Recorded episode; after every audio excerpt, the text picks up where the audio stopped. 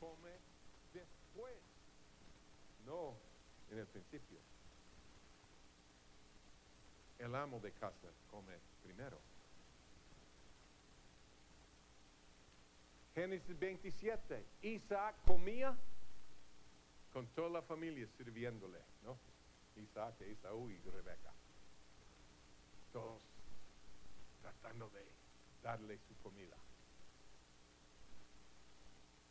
Obviamente, o sea, no estoy hablando, escuchen, tal vez van a entender mal. Yo estoy hablando de estar sentados en la mesa y no que el padre tiene que comer toda su comida y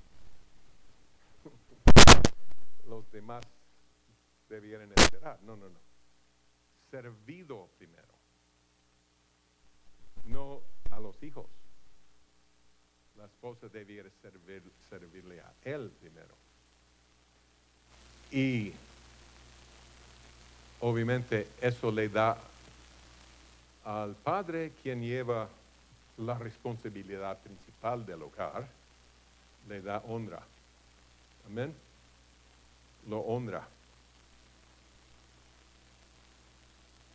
Pero algunos dicen, ah, no es tan importante.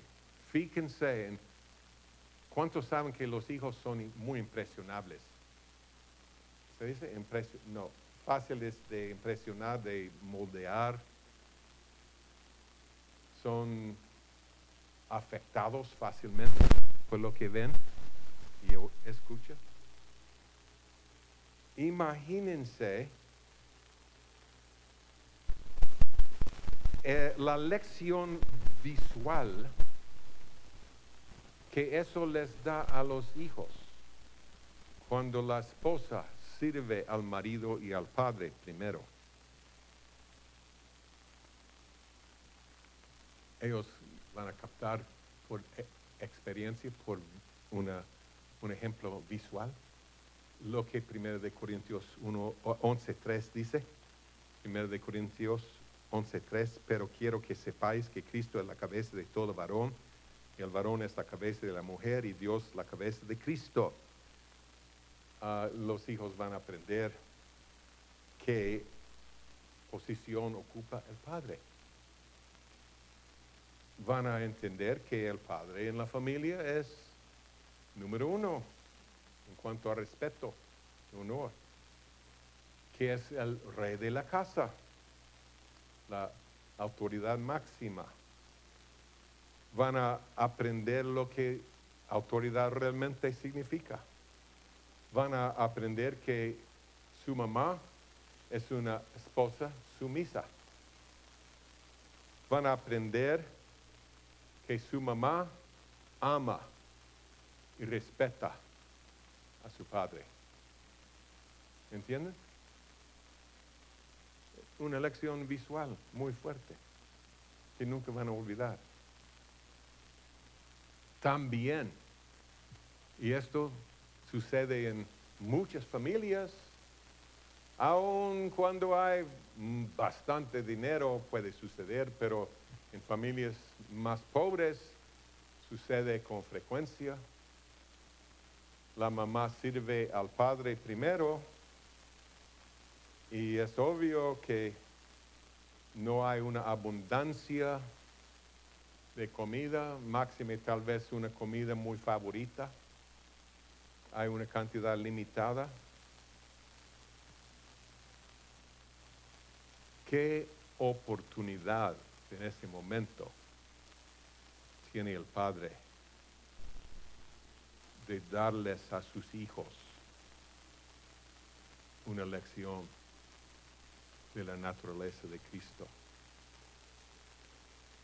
Él no tiene que quedarse con lo mejor, tal vez el pedazo de carne que sea la más, el más grande, más rico. Él puede sacrificarse y compartir con los hijos lo que ellos quisieran tener, manifestando el carácter de Cristo. un perfecto ejemplo de la naturaleza de Cristo. Pero el padre no puede serlo si la, mam- la mamá sirve a los hijos primero. ¿Entienden? Nunca tendrá la oportunidad del padre de mostrarles ese amor y abnegación. Como en el caso de Cristo, el padre tiene que ser el rey para poder hacerlo. Cristo se sacrificó como el re- siendo el rey por su propia voluntad, no a la fuerza, no a la fuerza. Se entregó. Hermanas, esposas, traten de ajustar, hablando de los tiempos de comida, traten de ajustar la hora de las comidas al horario del marido, no al horario de las, los hijos. ¿Entienden? Y si él llega unos cinco minutos tarde, que los hijos aprenden. No, él es la cabeza. Vamos a esperarlo. Amén. Ahora, hay otro lado. Hermanos maridos, debemos ser considerados. Ella ha trabajado y muchas veces muy duro para preparar una comida para ti. No debemos arruinarla llegando tarde innecesariamente. Debe- debemos decirles a los demás, perdóname, tengo que disculparme. Nos vemos más tarde. Amén. Para que la comida no se arruine por la cual ella ha trabajado tanto. Eso no es ser considerado.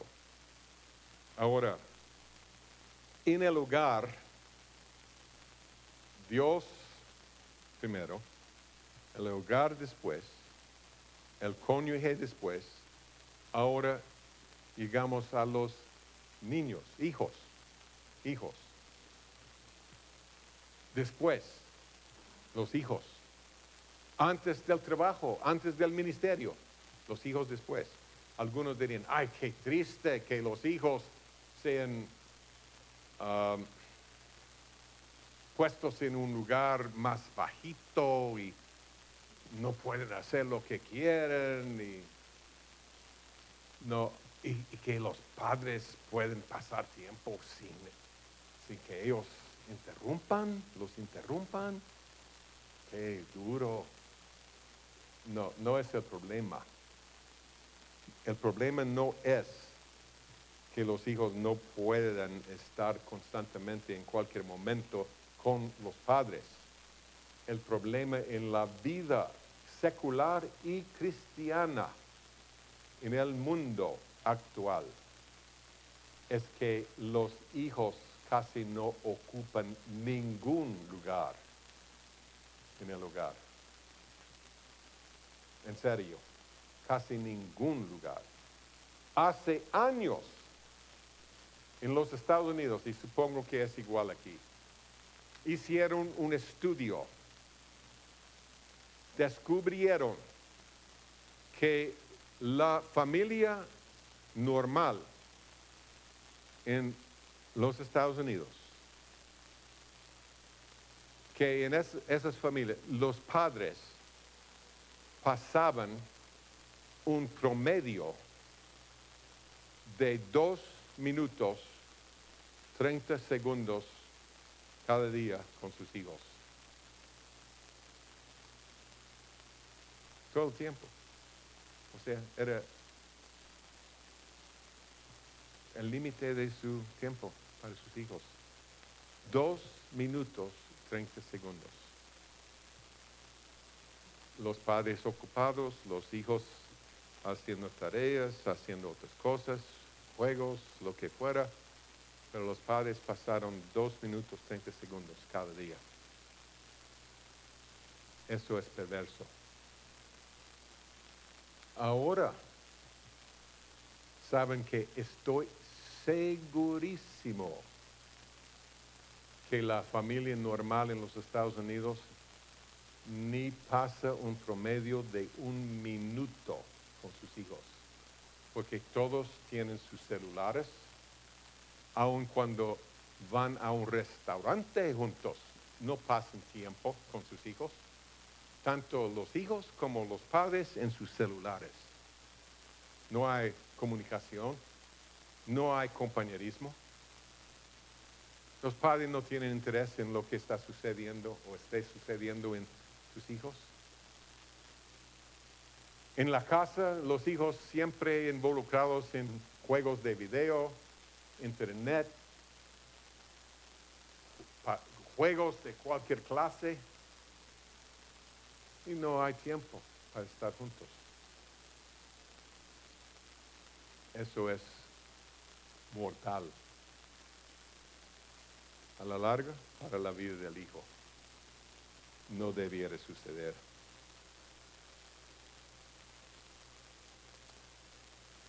como padres debemos pasar tiempo, tiempo de valor, se puede decir, valioso, con los hijos todos los días y cada semana tener un tiempo para la familia.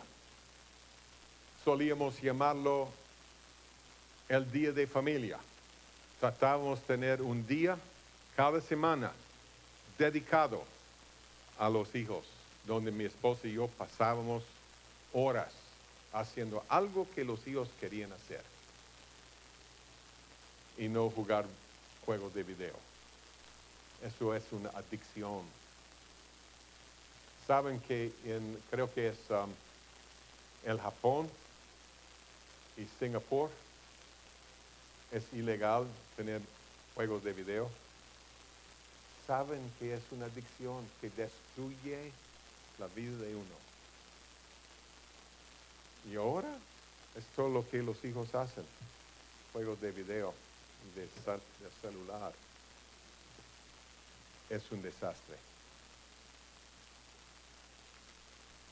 En Latinoamérica, especialmente en la iglesia, no, en la iglesia en Latinoamérica, hay muchas iglesias que les dicen a sus hijos que jugar deportes es carnal y pecaminoso. ¿Cuántos hemos oído eso?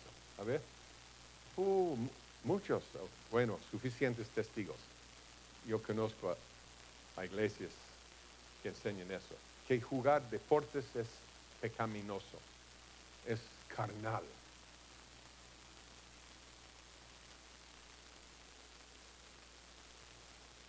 Ellos se basan en la escritura en 1 de Corintios 17, hablando del pueblo de Dios en el desierto, se sentó el pueblo a comer y a beber y se levantó a jugar. Entonces no debemos jugar. Es idolatría. Es el contexto aquí en Corintios. Idolatría. Padres, dejemos de ser hipócritas. Entonces dejemos de comer. se sentaron a comer y se levantaban a jugar. Se sentían para comer. Sentaban, perdón.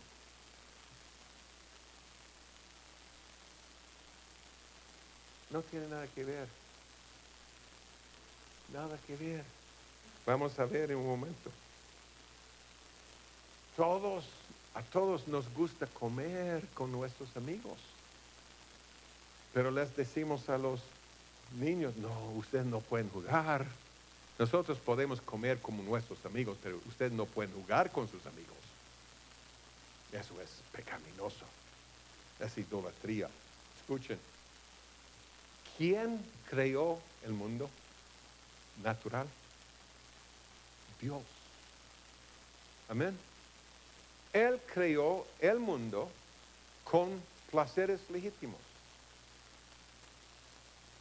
La vida cristiana no elimina todos los placeres y gozos legítimos. No es para que la vida sea dura y desagradable. En Atenas, Pablo, en Hechos, fue confrontado por los epicúreos y estoicos. ¿Ustedes recuerdan eso? ¿Cuántos? ¿No han leído Hechos? Los epicúreos y estoicos se resistían al Evangelio. ¿Qué quiere? ¿Por qué el Señor puso, puso eso ahí en Hechos? ¿Por qué? Ustedes acaban de tener Hechos, ¿no lo tocamos? ¿No?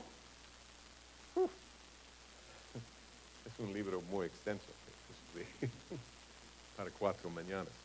Pero el Señor estaba mostrándonos algo. Los epicúreos tenían la doctrina de que debemos comer, beber y disfrutar la vida porque mañana vamos a morir. Entonces lo único que importaba en la vida era disfrutar los placeres carnales, naturales, vivir para esos placeres. Los estoicos decían, no, no, no, no debemos disfrutar ningún placer natural ni carnal, solo entregarnos a las cosas espirituales. ¿Capten el mensaje? Que los dos lados, dos extremos, son un enemigo de Dios y del Evangelio. Que no debemos vivir solo para la carne, pero tampoco debemos eliminar cualquier placer legítimo que existe en el mundo. Y entonces, el Señor mismo habla de un deporte, la carrera. En 1 de Corintios 9, 24, ¿quién va a ganar la carrera? Hay que prepararse. Pablo hablaba de prepararse para la carrera. Amén. Usando el deporte como un ejemplo para nosotros de esforzarnos y prepararnos en lo espiritual como se hace en lo natural. He aprendido algo y visto algo en tres generaciones. Y por favor escuchen. Es muy importante para el bien de los hijos. He visto que los hijos que han sido criados sin aprender a esforzarse en un deporte y ganar, y esforzarse en un deporte y perder,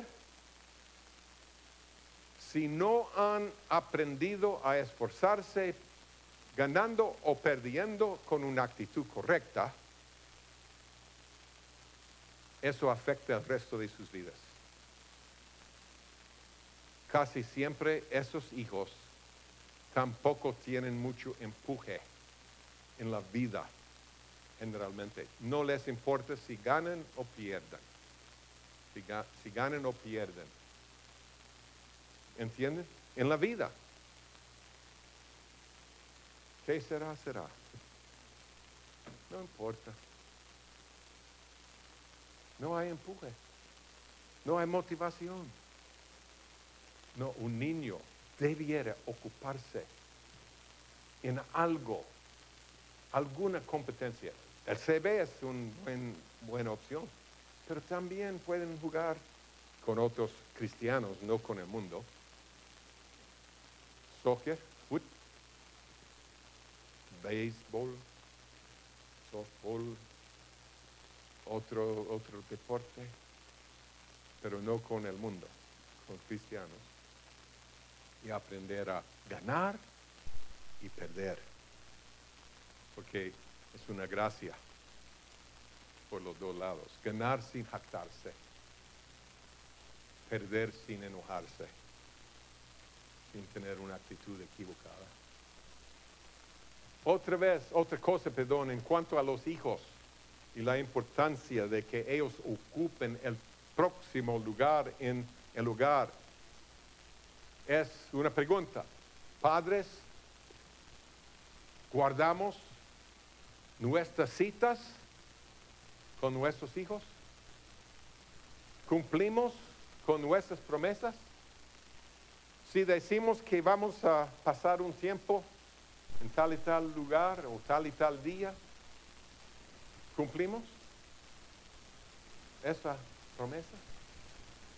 Debemos cumplir nuestras citas. Y debemos, es urgente que pasemos tiempo con nuestros hijos, con nuestros hijos. Si no guardamos nuestras citas y promesas y compromisos con nuestros hijos, si es la tendencia con frecuencia, no, hijo, es que no puedo. Yo iba a hacerlo hoy, pero no, ya no, ya no puedo. Pronto los hijos capten un mensaje muy triste. Que para mi padre, para mi madre, su trabajo es más importante que yo. Sus amigos son más importantes que yo. Sus deseos, entretenimiento, lo que ellos quisieran hacer es más importante que yo.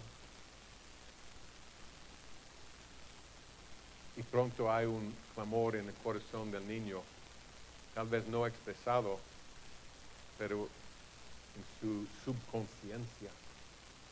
Padre, ¿no soy yo más importante que, que ganar dinero? ¿No soy yo Padre más importante que tus amigos, tus juegos. Y entonces los padres se maravillan, se extrañan cuando los hijos ya son grandes y se profanan sus cuerpos y escogen el camino de pecado. ¿Por qué? Porque no tienen autoestima. Para ellos no valen mucho. Para mi papá yo no valía mucho. Él siempre cancelaba las citas y cambiaba las cosas que íbamos a hacer. Entonces, no hay autoestima no, no, no, ve, no, no ven ellos mismos que sus vidas tienen valor, que son importantes para el plan de Dios. Ahora después de los hijos hay un punto final sobre las prioridades y es la cuestión de trabajo o ministerio viene después. Dios, hogar, cónyuge, niños y ahora trabajo. Pero el trabajo es esencial, importante. Aquel que no provee para su familia ha negado la fe y es peor que un incrédulo. ¿Dónde está? Primero de Timoteo 5.8 peor que un incrédulo si no provee. Ahora, por supuesto, hay tiempos en la vida cuando el padre no debe o puede proveer. Hay razones. Eso no es prueba de que es peor que un incrédulo. No, esto está hablando de una caminata, una forma de vivir. ¿Entienden? Algunos se descalifican del ministerio porque su familia ocupa el primer lugar y el último lugar. ¿Entienden? Primer lugar y último lugar. Hablando de esa familia donde el papá siempre tenía que comer la comida de los hijos y nunca podía pedir lo que él quería porque los hijos iban a quitar, quitárselo. Ese hermano supuestamente un ministro, él no podía ministrar porque él no podía darle al Señor ningún tiempo. Él tenía que estar con sus hijos 24/7. ¿Entiendes? No ministrando, solo en los servicios, sí, pero fuera de eso, nadie podía contar con él. Si él estaba fuera del hogar por más de una hora o dos, la esposa estaba llamándole, exigiendo que regresara ya, porque los niños lo necesitaban. Entonces, para él, el trabajo era el ministerio, trabajo, no ocupaba ningún lugar. Los hijos eran número uno en lugar de Dios y el último en lugar de su trabajo.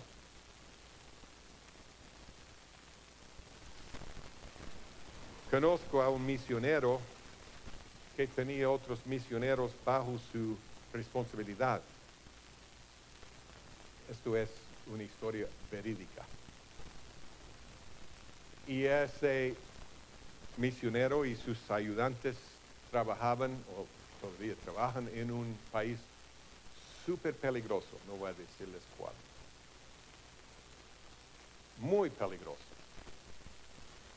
Y en eso uno de sus misioneros, bajo su cargo, estaba regresando a casa de un viaje largo y su carro se descompuso en la carretera. Eso fácilmente podía significar la muerte de él y su esposa. Fácilmente. Era muy común.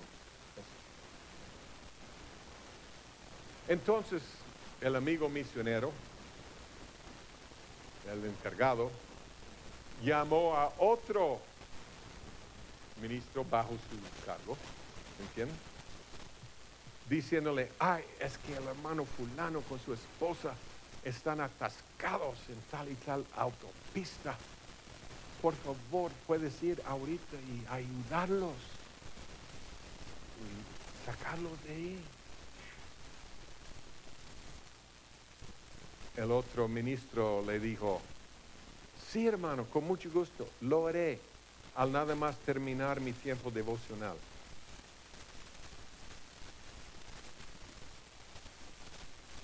Dios es primero. ¿Ok? ¿Capten ustedes algún, alguna cosa fuera de orden ahí? ¿O no? No, es que vamos a dejarlos ahí por una hora porque yo termino mi tiempo devocional en una hora. Si mueren, que mueran. Yo tengo que poner a Dios primero. Dios no es así. Eso es la justicia, autojusticia de los fariseos. ¿Qué debería haber dicho? Hermano, estoy saliendo por la puerta ahorita.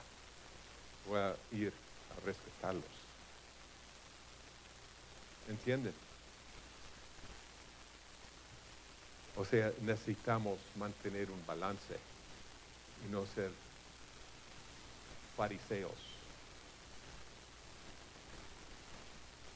El trabajo llega después, sí, pero llega. El trabajo llega a responsabilidades. Yo he visto que hay dos razones principales por las que algunos hombres nunca trabajan para ganarse la vida. Principales. Es orgullo, o sea, no están dispuestos a humillarse para tomar cualquier empleo que pueden conseguir a pesar del salario. Y la otra razón es la pereza y o infidelidad. El Señor necesita hombres fieles. Amén. Los negocios necesitan tener hombres fieles. Y la Biblia dice que hay muy pocos hombres fieles. El problema principal de cualquier negocio es la falta de personal fiel. ¿Saben eso? Aunque tenga todo el capital del dinero necesario, no sirve si los empleos, empleados son malos. van a arruinar el negocio. Pero la Biblia dice, y todo lo que hagáis, hacerlo de corazón como para el Señor y no para los hombres, sabiendo que del Señor recibiréis la recompensa de la herencia, porque a Cristo el Señor servís. Hay que agradarle al Señor y si lo hacemos, Él va a premiarnos. Amén. Mostrámosle al Señor nuestra fidelidad. Ahora, otra vez, hay hermanos, por ejemplo, cada año vienen matrimonios y obviamente el, marido no puede trabajar durante sus dos años de estudio. Eso, no estamos hablando de eso. Estamos hablando de personas que no están dispuestos a trabajar. Yo recuerdo muy bien en una iglesia en los Estados Unidos hace años, había un hombre sin trabajo. Después del servicio él estaba diciéndome, sí hermano, es que no tengo empleo. Me han ofrecido empleos, pero ganando solo 50 mil por año, por año, 50 mil dólares. No voy a aceptar un empleo con esa, e, ese salario. Yo he sido educado y preparado no acepto un empleo por menos de 100 mil al año. Un año más tarde declaró, se declaró en bancarrota y trajo mucha, mucho oprobio al Evangelio.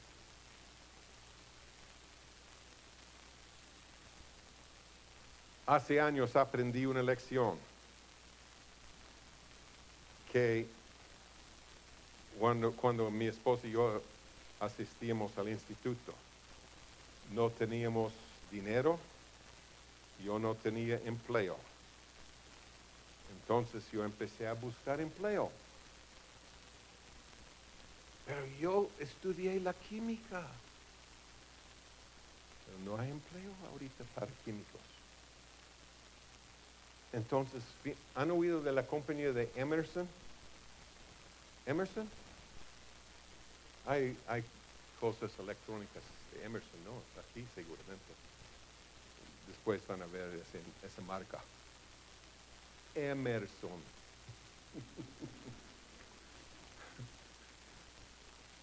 fui a la, ellos tenían una fábrica ahí.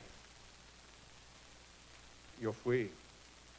Sí, está bien, te contratamos por un salario, pero absurdo, mínimo.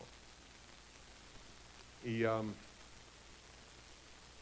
dándome el trabajo de soldar pedazos de hierro con una máquina. Un químico, ¿no?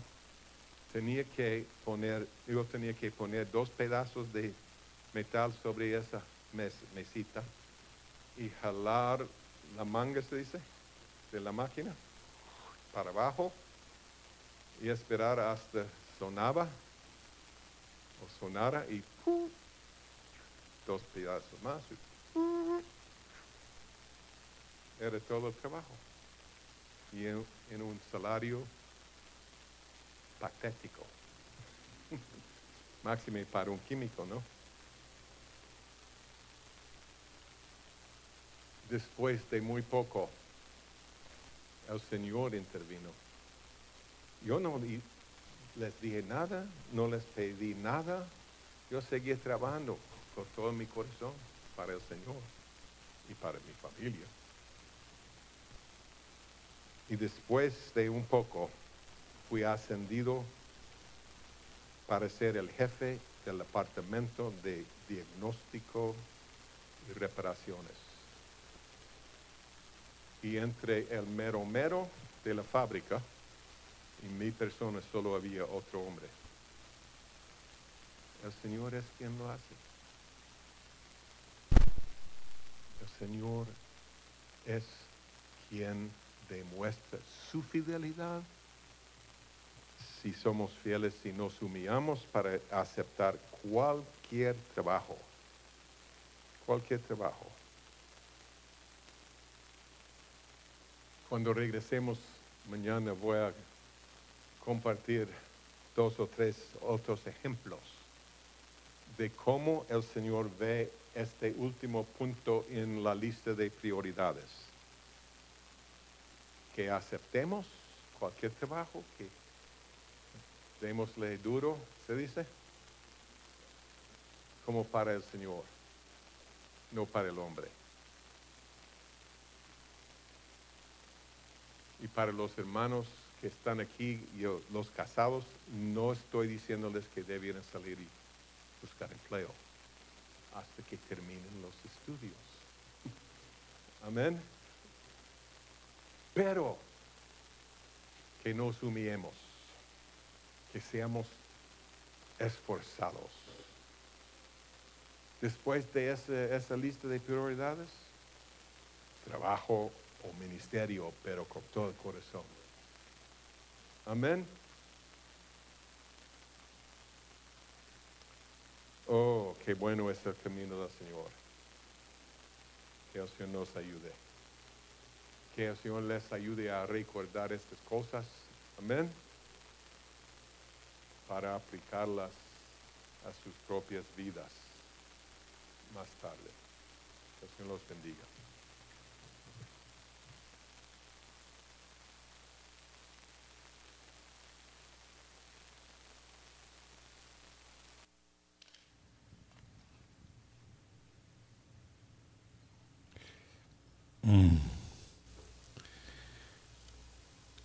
¿Quién es primero, hermanos? ¿Mm? Dios. Segundo, el Padre. Tercero, el hogar. O sea, dentro del hogar, el Padre. Pues los hijos pues el trabajo, lo que me gusta hacer a mí. Y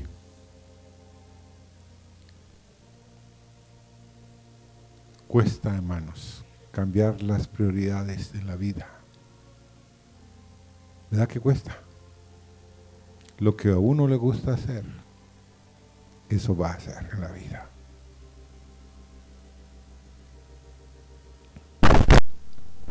Por ejemplo, yo conocí a una hermana, todo el tiempo estaba en la cocina,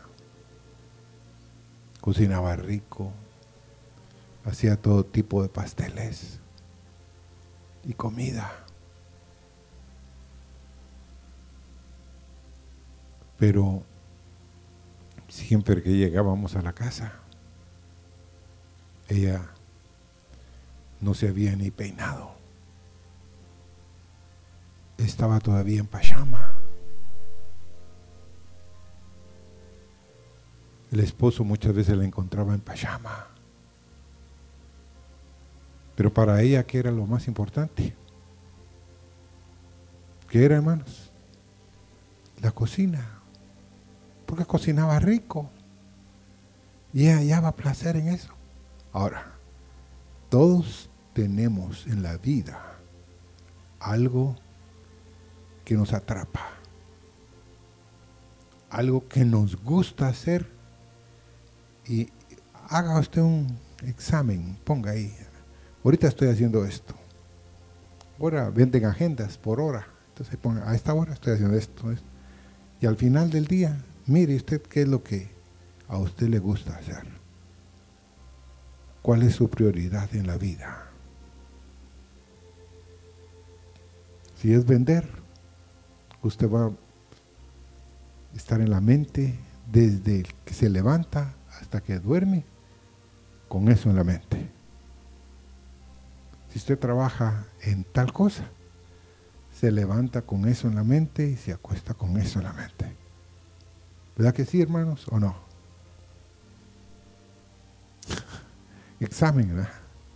Pero el Señor quiere ayudarnos. Tenemos que servir al Padre primero de los cielos. Darle a Él una ofrenda primero. Y queremos que el hermano Carlos pase y que nos cante el canto y lo vamos a cantar, el canto que Él nos enseñó. Y solo quiero decirles que yo quiero humillarme, hermanos. ¿Saben por qué quiero humillarme? Porque yo sé que la gloria de Dios va a venir pronto, pero no va a venir sobre los que no se humillen, sino sobre los que se humillen y escojan el lugar bajo. Y yo sé que el buscar a Dios es un lugar bajo, hermanos, para nuestra manera de ver las cosas pero el Señor nos dé la gracia para humillarnos. Amén.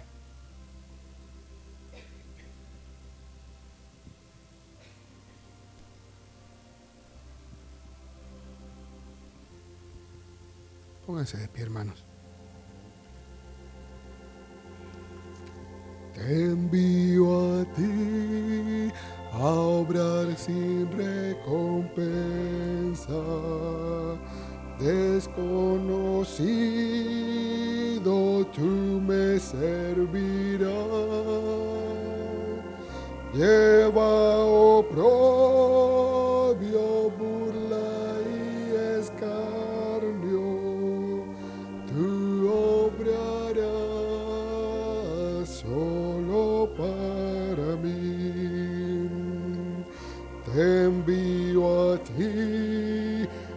vidas en quebranto, a derramarte por el pecador.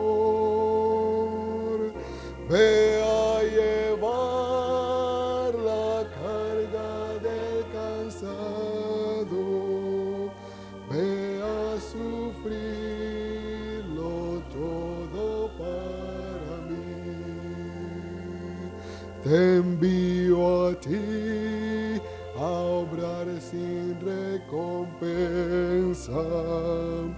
Desconocido tú me servirás. Lleva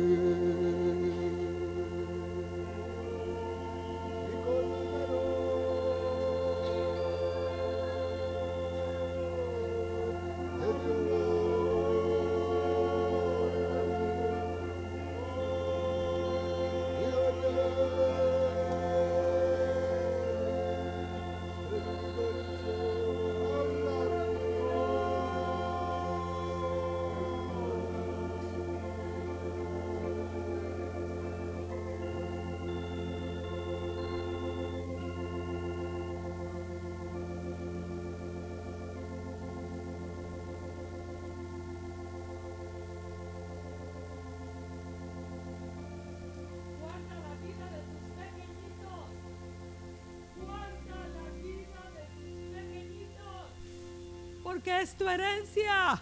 la herencia que tu Dios ha puesto en tus manos. Porque recuerda, recuerden aquel día cuando el rey Herodes dijo a los magos, y de averiguar acerca del niño y hacedmelo saber. Pero aquellos magos, siendo avisados, no volvieron a él, porque lo que Herodes quería era destruir descendencia, destruir al Hijo de Dios y todos esos pequeños murieron.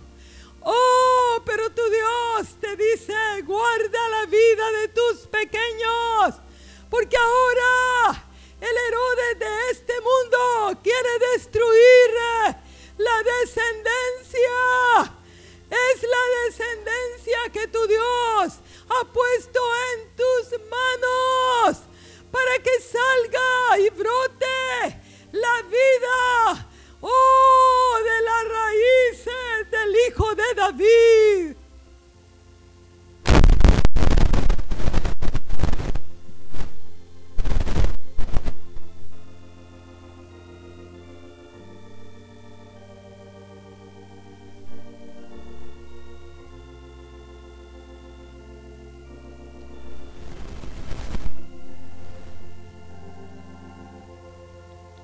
Siéntense, hermanos.